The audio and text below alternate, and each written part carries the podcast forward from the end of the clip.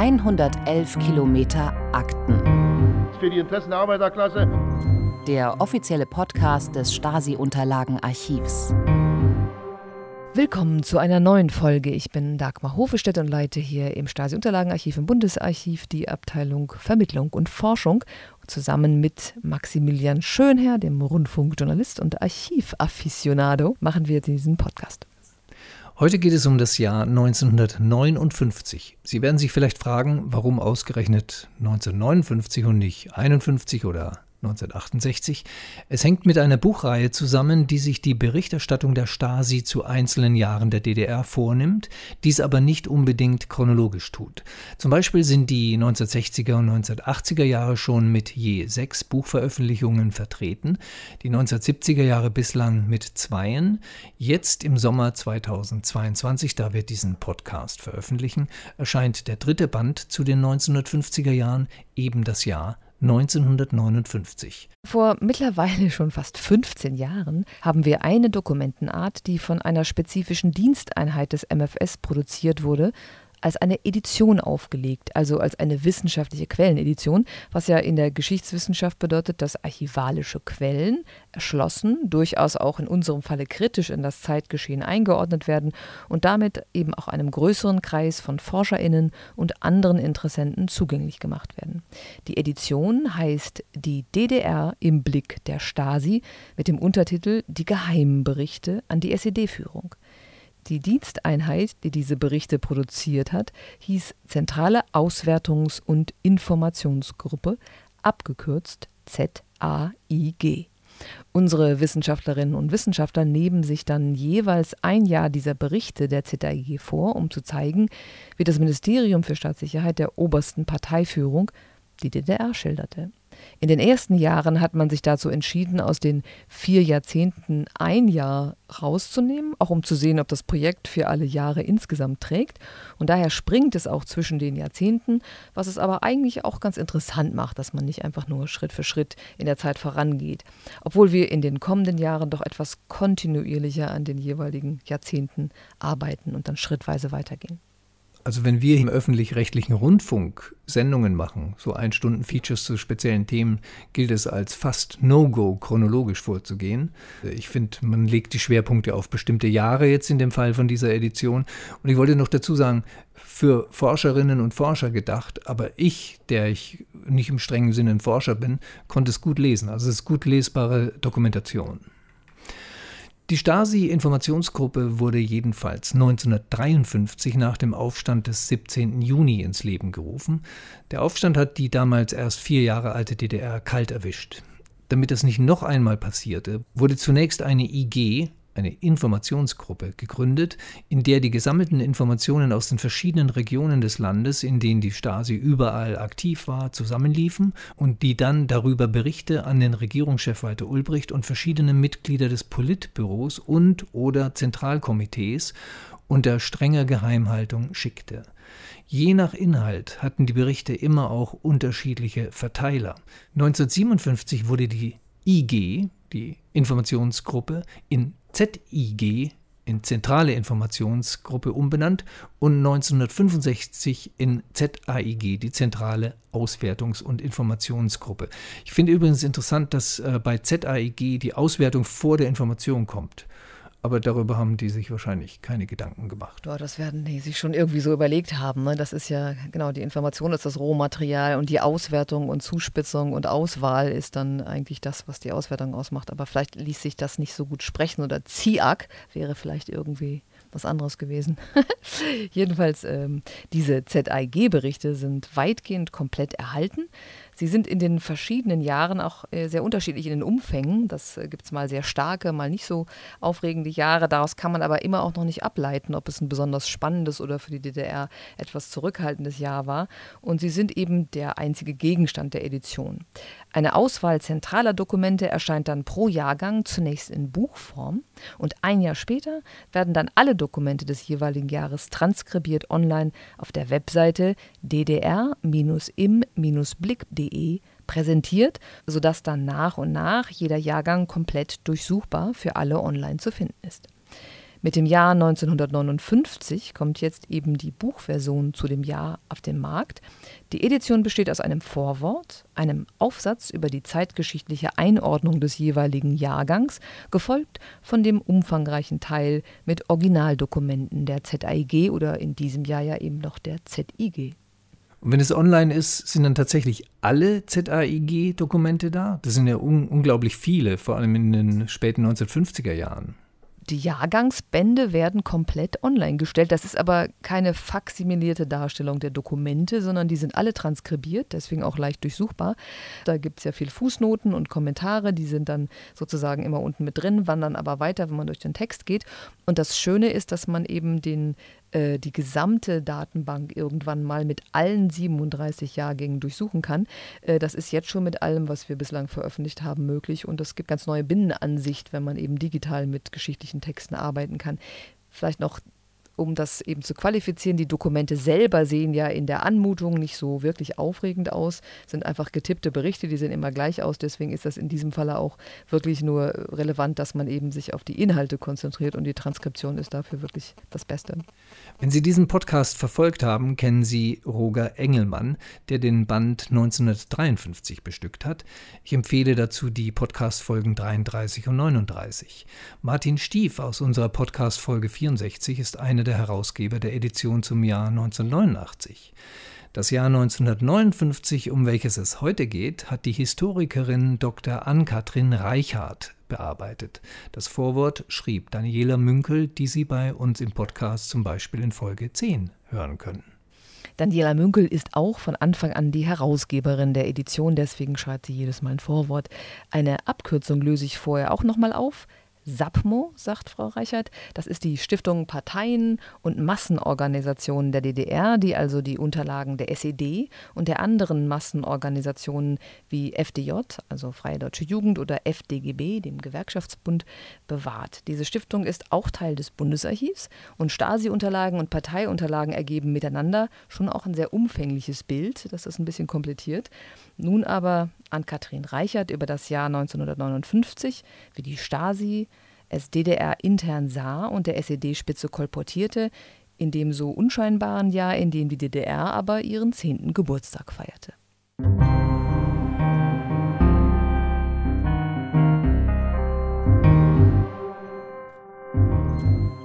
Ich zitiere jetzt mal aus Ihrem Buch. Zur mangelhaften Fleischversorgung wurde Folgendes bekannt. Von den im Kreis Hild-Burghausen, Bezirk Suhl, benötigten 18 Tonnen Importschweinen wurden am 17.09.1959 durch den Wirtschaftsrat lediglich zwei Tonnen freigegeben, obwohl das Fleisch seit 14.09. im Kühlhaus lagerte. Mhm. Aus diesem Kühldebakel kam eine Eierknappheit. Die DDR 1959 das schreibt die Stasi. Ich kenne also viele Stasi-Akten. Das wirkt fast ein bisschen wie so ein Infotext fürs Wirtschaftsministerium. War es aber gar nicht, oder? Nein, war es durchaus nicht. Ähm, ich habe jetzt nicht ganz genau im Kopf, ob diese Information überhaupt an die SED-Leitung gegangen ist, weil ja durchaus nicht alle Berichte, die die ähm, Stasi für die SED eigentlich verfasst hat, auch dort gelandet sind. Das entschied man dann nach Kriterien, die er manchmal nicht so, die wir heute nicht unbedingt in jedem Fall immer nachvollziehen können. Äh, diese, diese Information war schon ähm, geschrieben, um die, ja, eigentlich um die SED-Leitung zu informieren, aber auch um selbst den Überblick, also das MFS wollte selbst den Überblick behalten, was passiert war. Und es ist durchaus üblich und auch ein Charakteristikum dieser zentrale Informationsgruppe, die dann später die ZAIG wurde, die zentrale Auswertungs- und Informationsgruppe, ähm, äh, zur eigenen Information auch. Also dass sie den, ja, wissen wollten, äh, was, was läuft schief. Was, was nicht schief lief, das wusste man. Aber äh, das, die, der Charakter dieser Berichte war eigentlich für sich intern geheim aufzulisten, was nicht läuft.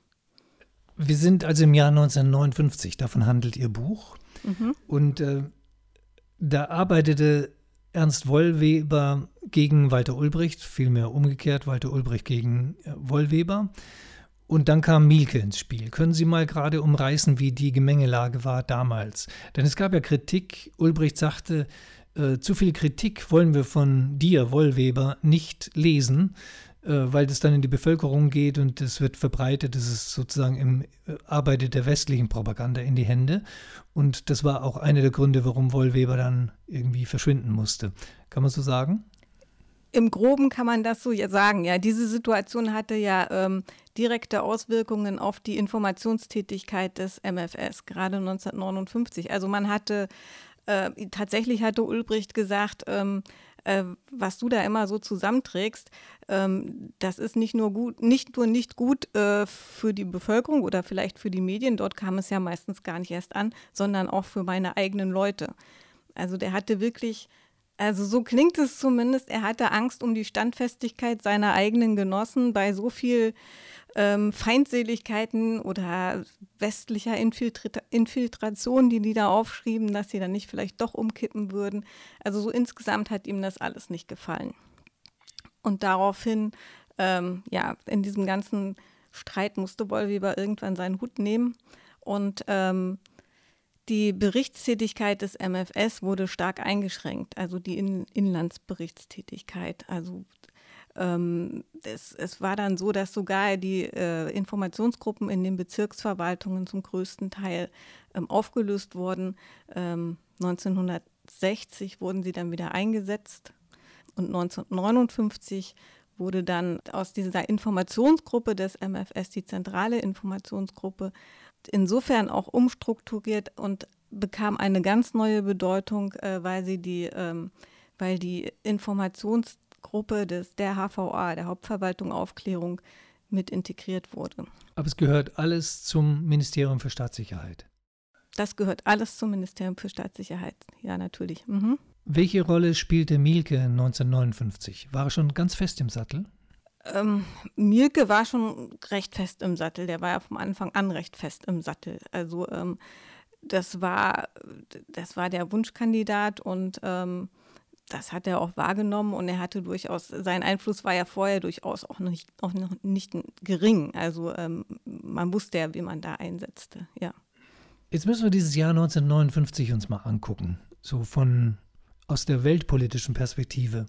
Khrushchev hat gesagt, Berlin müssen wir in die DDR integrieren und dann machen wir zwei schöne, getrennte, freundlich einander gesonnene deutsche Staaten. Und darauf ist Washington nicht eingegangen mhm. und das nennt man dann die zweite Berlin-Krise. Sehr verkürzt dargestellt. es war tatsächlich so, dass ähm, sowohl, also dass Khrushchev, eine, Khrushchev und vor allen Dingen aber auch Ulbricht eine groß, ein großes Interesse daran hatte, die Berlin-Frage zu lösen. Was ist die Berlin-Frage? Die Frage des Status dieser Stadt. Soll es eine freie Stadt sein? Äh, die Frage der Besetzung äh, sollte geklärt, äh, aus sowjetischer Sicht geklärt werden. Ähm, äh, Khrushchev hatte zum Ziel, ähm, aus der, also hatte vorgeschlagen in seinem Berlin-Ultimatum Ende 1958, diese Stadt als freie Stadt zu deklarieren. Das heißt, die westlichen Mächte sollten aus West-Berlin abziehen. Berlin sollte den Status einer entmilitarisierten Stadt. Äh, in West-Berlin sollten kein, äh, man sollte, wollte sich darauf einigen oder sollte sich darauf einigen, ähm, keine Atomwaffen zu stationieren. Letztendlich wollte Khrushchev erreichen, dass sich ähm, die, dass, dass sich West-Berlin dem Einfluss der Westmächte entzieht und ähm, damit leichter in die DDR zu integrieren ist. Und äh, Ulbricht wollte definitiv die Gesamt-Berlin als Hauptstadt der DDR irgendwann. Das war sein Fernziel.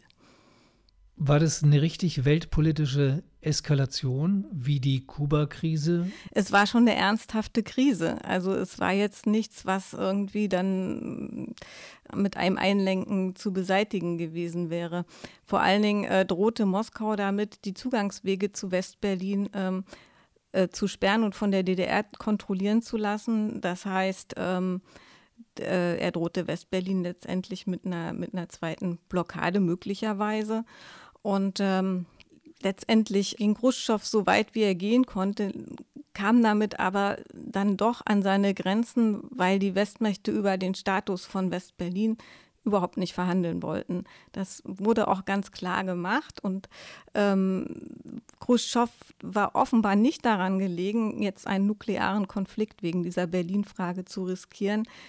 Damit äh, spielte man natürlich auch im Westen, also das reizte man natürlich auch aus.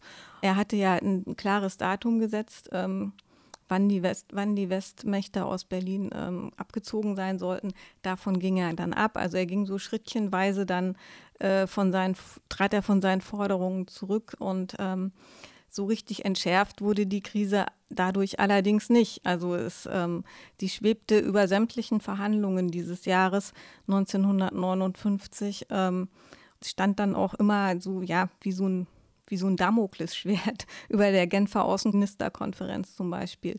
Es war einfach ein ungelöster Konflikt, der letztendlich in 1961 dann in, im Bau der Mauer oder zumindest die Entwicklung da ähm, ja, katalysierend wirkte und ähm, letztendlich erst durch das Vier-Mächte-Abkommen tatsächlich gelöst wurde, dann Anfang der 1970er Jahre. 1959 bahnte sich in Westdeutschland schon das, was man später das Wirtschaftswunder nannte, an. Also ich kenne zum Beispiel Automobilzeitschriften, wo man das merkt. Man spürt, jetzt boomt die Autoindustrie im Westen und so weiter. Im Osten lese ich aber, und das, da ist die Stasi wieder sehr fleißig gewesen, Gefährdung der Produktion im VEB Automobilwerk Eisenach. Das ist auch bei ihren, den von Ihnen ausgegrabenen Akten dabei. Mhm. Wie uns zuverlässig bekannt wurde, ist im VEB Automobilwerke Eisenach zurzeit eine äußerst bedrohliche Lage in der Versorgung mit Zieh- und Tiefziehblechen eingetreten sodass äh, also die Fahrzeugkarossen nicht mehr gebaut werden können. Kann man sagen, das ist wirklich ein Gegenteil. Die DDR versucht ja immer gleichzuziehen oder den Westen zu überholen. War das wishful thinking oder gab es wirklich Anzeichen, dass in der DDR auch so eine Art Wirtschaftswunder funktionieren könnte und das mit dem Automobilwerk und den Eiern und dem Schwein nur so Nebenschauplätze waren? Nein, das waren ganz gewiss keine Nebenschauplätze. Allerdings war es tatsächlich so, dass ähm, 1957 bis Mitte, Ende 1959 die Industrieproduktion tatsächlich wuchs. Also man, äh, das, das trug dann auch dazu bei, dass die Flüchtlingszahlen etwas äh, geringer wurden. Die zogen dann 1960 wieder an diese Lieferschwierigkeiten und die, der Versorgungsmangel mit Lebensmitteln, das war äh, real, also das war, das betraf die, also das merkte die Bevölkerung auch. Trotz allem ähm, mobilisierte man natürlich durch diese, durch die am fünften Parteitag beschlossene ökonomische Haupt Aufgabe, die sogenannte. Das hieß, ähm, Ulbricht hatte sich tatsächlich vorgenommen, in Anlehnung an die sowjetische Politik, die Bundesrepublik in ihrem Pro-Kopf-Verbrauch an Konsumgütern nicht nur ein, sondern über, zu überholen. Und ähm, äh, das sollte natürlich mobilisierend wirken. Gleichzeitig wollte man alle Anstrengungen unternehmen, um die materielle Basis ähm, ja, zu verbessern, um Lieferschwierigkeiten aus dem Weg zu räumen, um die Bevölkerung im Land zu halten. Das stand natürlich dahinter. Und insofern ähm, ist beides nicht ganz falsch. Es gab diese, es gab die Probleme, die waren auch offensichtlich für die Bevölkerung. Es gab gleichzeitig ein Wachstum, das man zumindest ins Feld führte und das auch, das auch nicht unbemerkt blieb. So, also dieses es gab eine gewisse Konsolidierung auch innenpolitisch der SED, aber alles deutete schon wieder auch durch diese völlig überzogenen äh, ökonomischen Zielsetzungen, ähm, alles deutete letztendlich dann retrospektiv betrachtet auch schon auf die Krise hin, die dann 1960, 61 einsetzte. Sie hören 111 Kilometer Akten den offiziellen Podcast des Stasi-Unterlagenarchivs. Ich habe äh, immer wieder mal als Journalist und fürs Archivradio im SWR Prozesse in den vor allem frühen 1950er Jahren ausgegraben aus dem Stasi-Unterlagenarchiv und gesendet, also O-Töne, die die Stasi mhm. mitgeschnitten hat. Ich glaube, von Arne Benari, spricht man ihn so aus, ja. äh, gibt es keinen Mitschnitt, vielleicht doch, ich müsste nochmal suchen. Können Sie über diesen Schauprozess von 1959 was sagen? Wie passt der auch ins ganze politische, in den politischen Kontext? Naja, es war ja ein, ein äh, Prozess, der relativ spät stand, äh, stattfand. Dies, äh, Harich war längst verurteilt, seine Mitstreiter auch. Ähm, Wer war Harich? Wolfgang Harich war ähm, Philosoph, Philosoph und Philosophieprofessor in Leipzig gewesen und dann Cheflektor im, im Aufbauverlag und war bei Ulbricht in Ungnade gefallen. Aufgrund seiner reformsozialistischen Ideen, war dann verhaftet worden, was man ihm vor allen Dingen auch vorwarf, ähm, einen Kreis um sich geschart zu haben, ein Kreis Intellektueller, dem unterstellt wurde, ähm, ja, letztendlich die Regierung zu untergraben und ähm, ja, ihre reformsozialistischen Ideen verwirklichen zu wollen. Dazu gehörte auch ähm, der Leiter des Verlages Walter Janka und, ähm, und noch einige andere Intellektuelle. Und Arne Benari hatte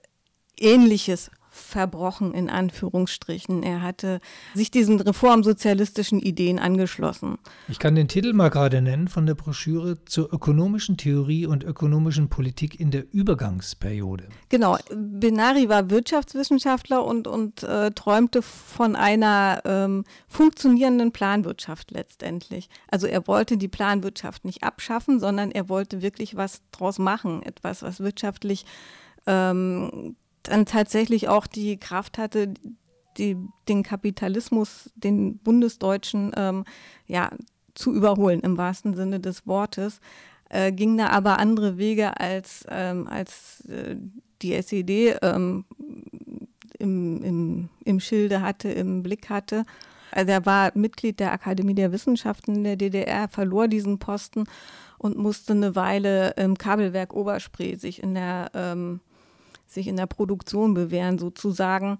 Und äh, ja, was so bedeutsam oder was ich zumindest so bedeutsam fand oder so bezeichnend fand, ist vielleicht besser gesagt, dass dieser Prozess, den Benari ja lang, also ein Weilchen nach allen anderen Reformsozialisten, ähm, dass Anne Benari dann wirklich so weit gebracht wurde, dass er, wie wir das aus den stalinistischen Schauprozessen der 1930er Jahre kennen, wirklich diese Form von Selbstkritik üben musste, die so furchtbar erniedrigend ist.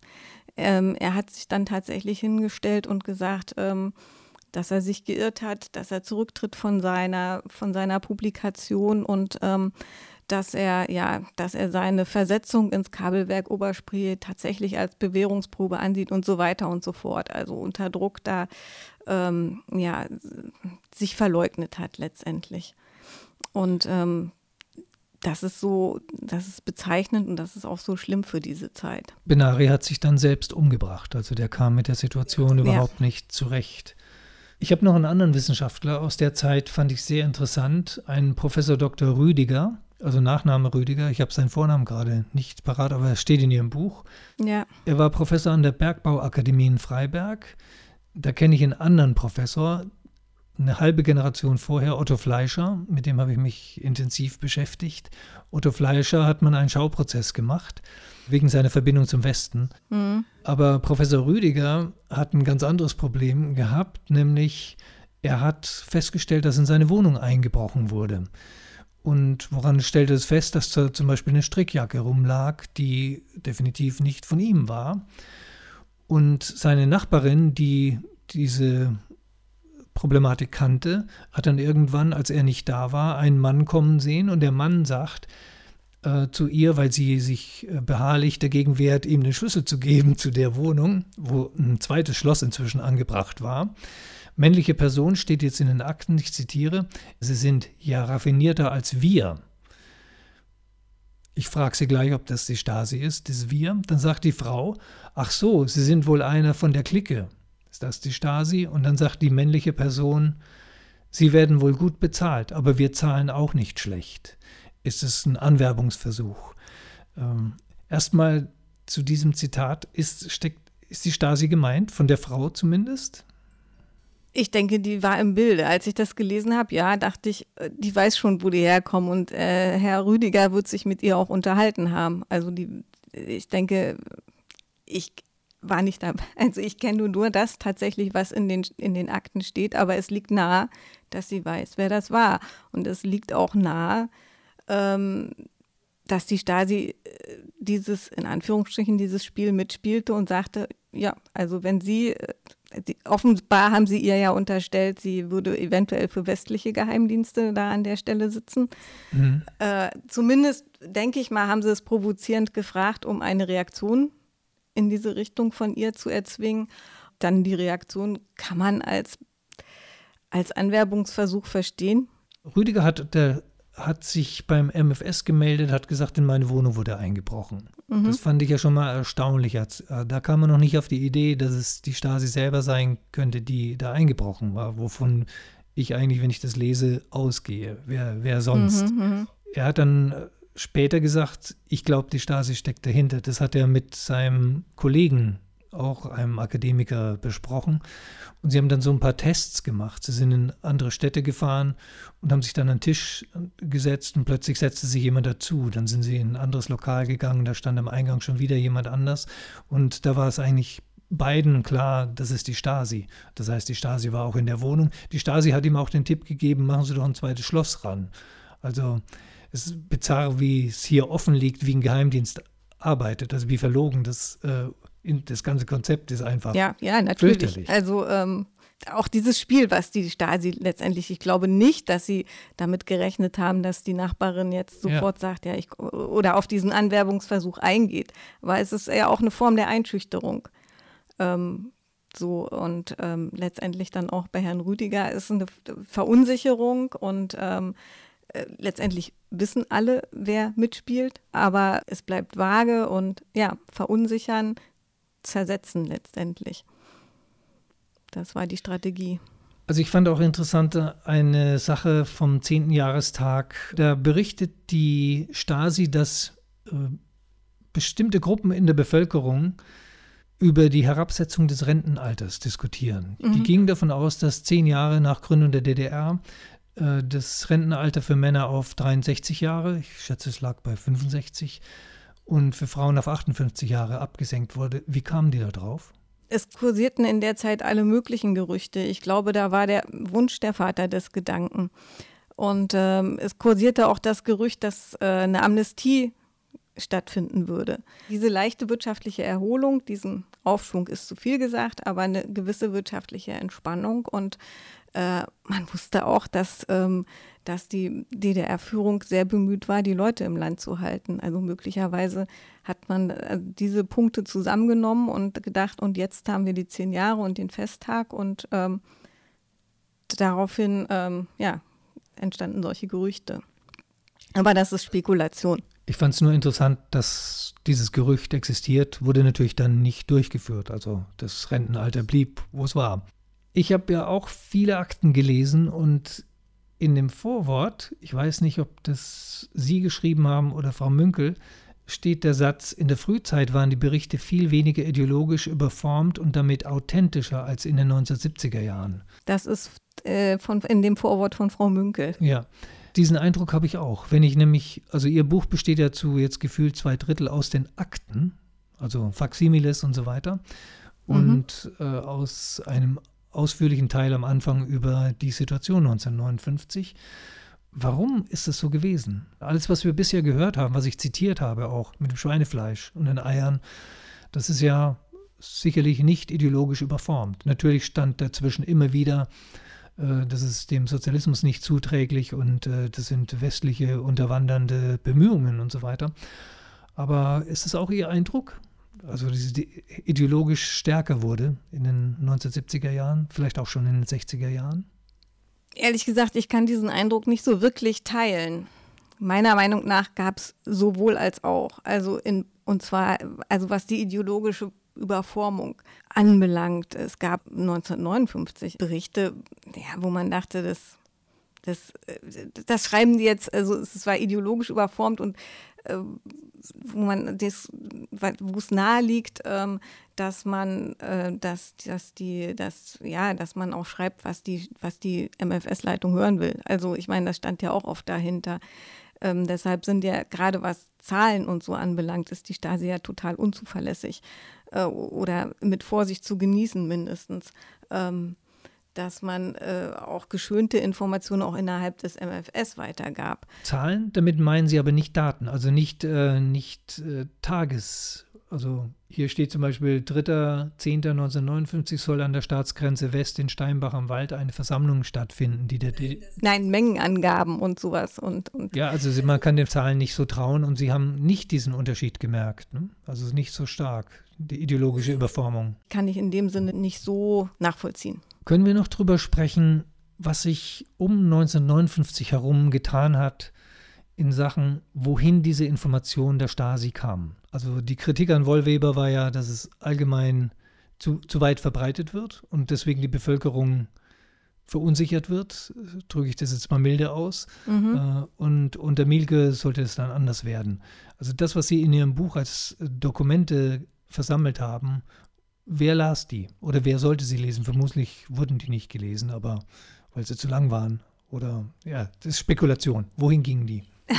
Ja, das ist Spekulation. Ähm, ich denke tatsächlich, der eine oder andere Bericht wurde tatsächlich auch gelesen. Also äh, die Berichte, die ähm, in den, die an die Wirtschafts-, äh, die wirtschaftliche Probleme thematisierten, ähm, die gingen tatsächlich an die Wirtschaftsfunktionäre. Die verließen das MFS auch tatsächlich. Manche äh, Berichte blieben in den eigenen Mauern. Das sind vor allen Dingen die Berichte, die über Spionage im weitesten Sinne, also dieser Spionagebegriff wurde von der ähm, Staatssicherheit ja sehr weit gefasst ähm, und äh, schloss alle ähm, ja, subversiven Tätigkeiten, die man den westlich, diversen westlichen Stellen und Organisationen unterstellte, mit ein. Ähm, äh, die da, Berichte, die darüber ähm, informierten, die blieben meistens in den Bauern des MFS, erreichten allenfalls Erich Honecker, der ähm, ZK-Sekretär äh, für, für Sicherheit war, also für die Sicherheit zuständig war. Und ähm, ja, und ähm, Berichte über Versorgungsschwierigkeiten und so, die gingen teilweise dann auch tatsächlich nach draußen. Interessanterweise wurde ja in Vorbereitung des 10. Jahrestages der, ähm, der DDR 1959 auch sehr ausführlich und dann in der letzten Woche vor den großen Feierlichkeiten auch wirklich täglich berichtet aus den Bezirken. Ähm, die Stasi hatte eine eigene Aktion, also einen eigenen Vorgang dazu angelegt. Aber auch diese Berichte blieben zumeist in den Mauern des MFS und ähm, erreichten die Leute, die es vielleicht hätten auch noch lesen müssen, offenbar nicht. Weshalb auch immer. Auch über diese Gründe kann man tatsächlich nur spekulieren. Und man kann auch nur spekulieren, ob da jemals ein Feedback kam. Also Honecker bekommt eine Nachricht oder einen Bericht über Versorgungsschwierigkeiten da und da. Oder Leute, die Kulturdiskussionen machen, die sich mit dem Sozialismus kritisch beschäftigen, und Honecker meldet dann zurück, geht mal der Sache näher nach. Haben Sie sowas gefunden? In den Berichten selber nicht, aber das ist eine interessante Sache und da müssten jetzt weitere Forschungen ansetzen. Ähm, und ich denke, das ist auch, ähm, müsste man mal einen Angriff nehmen und wäre auch eine Fundgrube. Dazu muss man aber ähm, dann nicht nur die Stasi-Berichte in die Hand nehmen, sondern auch die Berichte aus dem ZK und äh, müsste die Verbindungen ähm, nachverfolgen, äh, dann auch im Bundesarchiv, in der SAPMO-Abteilung und ähm, ja, also da, da, das ist tatsächlich ein Forschungsdesiderat, was für meine Begriffe ähm, unbedingt in Angriff genommen werden sollte, gerade in Verbindung mit dieser Edition. Da, da gibt es noch viel Spielraum, ja. Haben Sie bei Ihren Forschungen einen Eindruck bekommen, dass die Mauer gebaut werden würde, zwei Jahre später? Also zeichnete sich das 1959 schon ab? Wenn wir das Ganze aus der Retrospektive betrachten, als Historikerinnen oder Journalistinnen oder wer alles an solchen Sachen beteiligt ist, ähm, wir sehen da Anzeichen und wir lesen die Akten natürlich auch mit anderem, mit einem anderen Hintergrund. Wenn ich versuche, diesen Hintergrund mal auszuschalten und tatsächlich nur die, also nur in Anführungsstrichen, die Berichte der Z, ZAIG bzw. ZIG hieß es damals noch 1959 nehme, dann äh, finde ich da keine Hinweise, dass eine Mauer gebaut werden sollte. Also da finde ich Hinweise, dass man die Fluchtbewegung eindämmen will, aber das ähm, deutet nicht unbedingt auf den Bau einer Mauer hin. Mhm. Hat Ihnen die Arbeit Spaß gemacht? Ja, die hat Spaß gemacht. Die war neu für mich. Und ich war am Anfang etwas verhalten, weil ich nicht A, nicht ganz genau wusste, was auf mich zukommt. Und B, ich dieses Jahr 1959 ähm, erstmal sehr als sehr unspektakulär empfand und dachte, na gut, dann mache ich 1959. Aber ich habe mich äh, dann im Laufe der Zeit sehr reingearbeitet in dieses Jahr und fand es eigentlich immer spannender und immer spannender, gerade so dieser, dieses Zwischenstadium zwischen, ähm, ja, zwischen einer Art von Konsolidierung innenpolitisch, wirtschaftspolitisch, ähm, dann diese außen- und in, politischen und innerdeutschen Spannungen und ähm, die Krise, die sich dann letztendlich schon ähm, ja, andeutete, im Nachhinein betrachtet, also so dieses Jahr dazwischen, fand ich dann immer spannender. Und letztendlich, und darüber berichten die Stasi-Berichte ja gar nichts.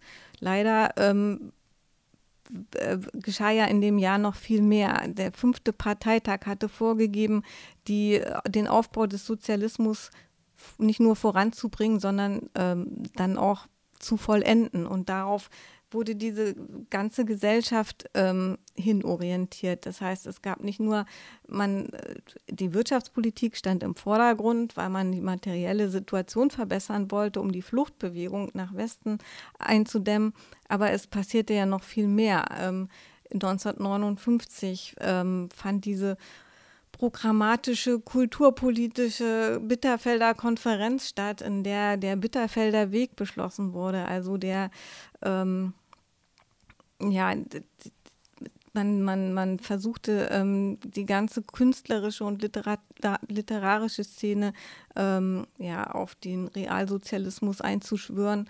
Und ähm, das Bildungswesen wurde verändert. 1959, Ende des Jahres, wurde äh, das, die zehnklassige Oberschule eingeführt. Ähm, und ähm, ja, mit diesem besonderen Merkmal des, des ähm, polytechnischen Unterrichts. Also man, man orientierte sehr auf eine naturwissenschaftliche, ideologisch überformte Bildung. Ähm, ja, alles, man bezog alle Bereiche ein in, in diese in, diesen Gesellschaft, in diese gesellschaftliche Verwandlung, Umwandlung.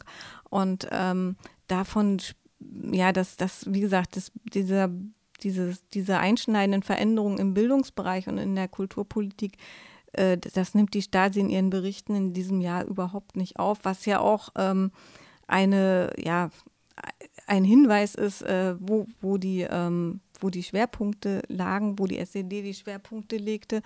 Und ähm, ja, 1959 spielte der, ähm, der kulturelle Bereich und der Bildungsbereich spielten noch nicht die Rolle, die sie 19, in, dann später in der späteren DDR in den 1970er und 1980er Jahren ähm, bildete. Und ähm, man glaubte, glaube ich, noch, dass dieser Bereich relativ einfach einzuhegen ist, ähm, was sich dann später als Irrtum herausstellte. Ähm, mit, mit Bildung der Hauptabteilung 20 dann Ende der 1960er Jahre kam man dem dann entgegen und dann geriet auch der, vor allen Dingen der künstlerische Bereich, äh, ja, viel mehr unter Kontrolle des MFS. Aber 1959 war es halt noch nicht so weit. Das sind, das sind alles so Hinweise, die man dann auch aus dem Nichtvorhandensein von bestimmten Berichten ähm, ja, entnehmen kann und die man entsprechend einordnen kann und die dieses Jahr dann auch interessant machen.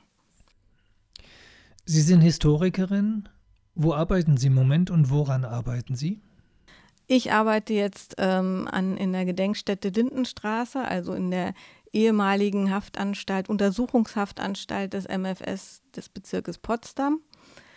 Ähm, ich schreibe dort ein Buch über die Geschichte dieser, ähm, dieser, dieses Gefängnisses. Ähm, in der Zeit von 19, also das deckt die Zeit nur von 1952 bis 1989 ab, also die Zeit, in der das MFS dort residiert hat.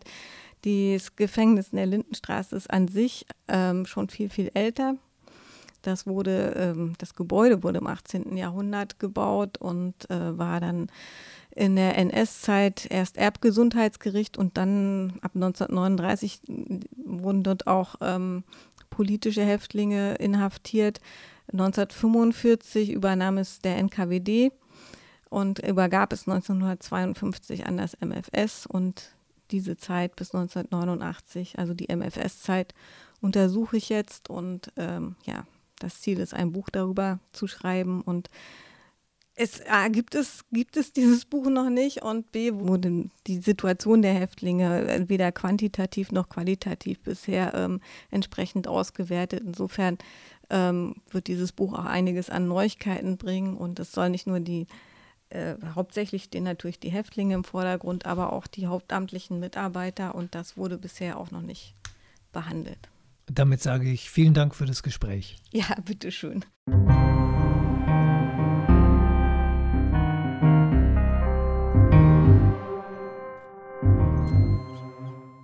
Das war Dr. Ann-Kathrin Reichert über das Buch Die DDR im Blick der Stasi, das Jahr 1959, dessen Bearbeiterin sie ist. Unser Podcast endet immer mit einer akustischen Begegnung mit dem riesigen Audiopool des Stasi-Unterlagenarchivs, wie immer ohne inhaltlichen Zusammenhang zu dem, was wir vorher besprochen haben. Mein Name ist Elke Steinbach und ich kümmere mich mit meinen Kolleginnen und Kollegen um die Audioüberlieferung des MFS.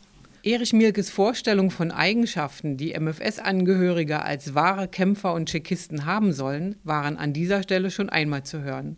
Aber es gibt immer noch eine Steigerung.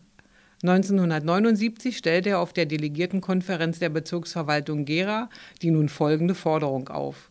Fast vier Stunden sind von dieser Konferenz überliefert, wir hören zwei Minuten. Das alles setzt selbstverständlich voraus, dass man auf seinem Arbeitsgebiet auch Fachmann ist. Ohne hohe fachliche Kenntnisse ist die geschichistische Arbeit heute und erst recht in der Zukunft nicht zu meistern. Deshalb gestattet mir, dass ich eingehe auf einige Fragen, die auch im Rechenschaftsbericht eine Rolle spielten. Da heißt es an einigen Stellen von zum Beispiel Überbetonung der eigenen Verantwortung, einseitiger Volkshascherei. Das ist alles ganz richtig, Genossen. Aber ich stelle die Forderung als Minister, dass jeder Einzelne ein großes Genie ist, als Tschechist. Dann braucht er keine Erfolgsrascherei mehr, dann hat er sie nämlich. Also macht hier nicht ein kleines Manöverchen, alles kollektiv, alles kollektiv, naja, dann suchen wir den Schuldigen und finden nicht, weil das ganze Kollektiv schuldig ist. Es muss sich jeder selbst persönlich entwickeln Genossen. Und wir stellen die Forderung, dass wir Genies und Talente haben in unserer Staatssicherheit. Die einen Riecher haben, förmlich. Wen muss man anwärmen? Wer ist der Feind? Und was muss man tun? So steht die Frage. Das muss man hinzutun. Das ist ganz richtig gesagt, vom Standpunkt aus, wie es hier dargelegt wurde, nicht? Wie er es wollte. Aber das ist ungenügend für uns. Für uns ist es ungenügend in der Staatssicherheit. Wir müssen solche findigen Menschen haben, Talente haben, ich war, ich habe schon oft gesagt, wenn ich es hier schon mal gesagt habe, die dem Feind nicht wahr, das Bett lagen und dahinter flexion, da merkst gar nicht beim Schlafen. Ja, das versucht mal. also, Genossen, nicht so allgemeine Fra äh, Losung aufstellen, die ja allgemein gültig und richtig sind, sondern sich ein bisschen mehr anstrengen. Wir Genossen wollen kollektiv arbeiten, aber in dem Kollektiv sollen Talente, kluge Menschen sein, Schwekisten, die verstehen ihr Handwerk. Sie hörten 111 Kilometer Akten. Den offiziellen Podcast des Stasi-Unterlagenarchivs.